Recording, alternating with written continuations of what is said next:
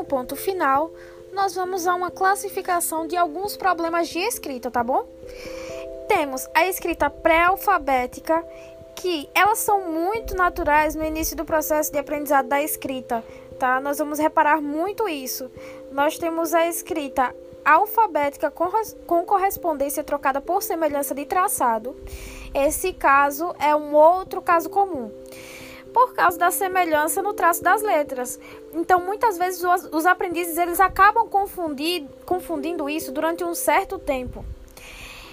Também é, podemos observar que essas confusões geralmente acontecem com as letras M, N, P e Q, B e D, tá? Então nós temos também viola as violações das relações biunívocas entre os sons e os grafemas, que são ah, como por exemplo a, o grafema na palavra fava como mola. É muito difícil geralmente que isso aconteça, mas quando acontece, um aprendiz é, que não conseguiu, ele ainda pode estabelecer algumas relações mínimas que sejam em alguns sons e, grafe e grafemas.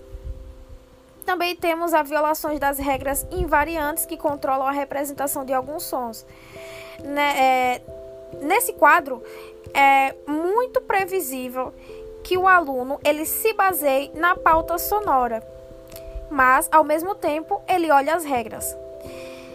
E também é, nós temos um, um outro sentido, né, uma outra violação, que é a de formas dicionarizadas.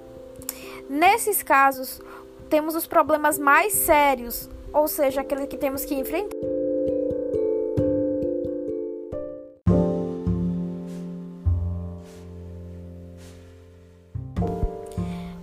Ponto final, podemos observar que os erros podem ser normais ou não, mas em pontos de crescimento são eles que ajudam a ampliar o vocabulário de um aluno, e é por ele que podemos ter uma ideia de como podemos ajudar e agir.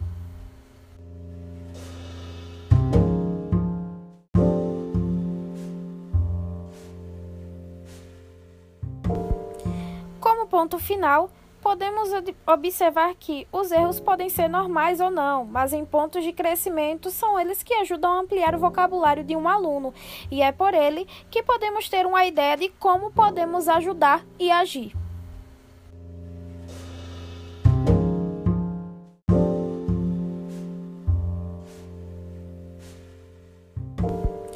Como ponto final, podemos observar que os erros podem ser normais ou não, mas em pontos de crescimento são eles que ajudam a ampliar o vocabulário de um aluno, e é por ele que podemos ter uma ideia de como podemos ajudar e agir.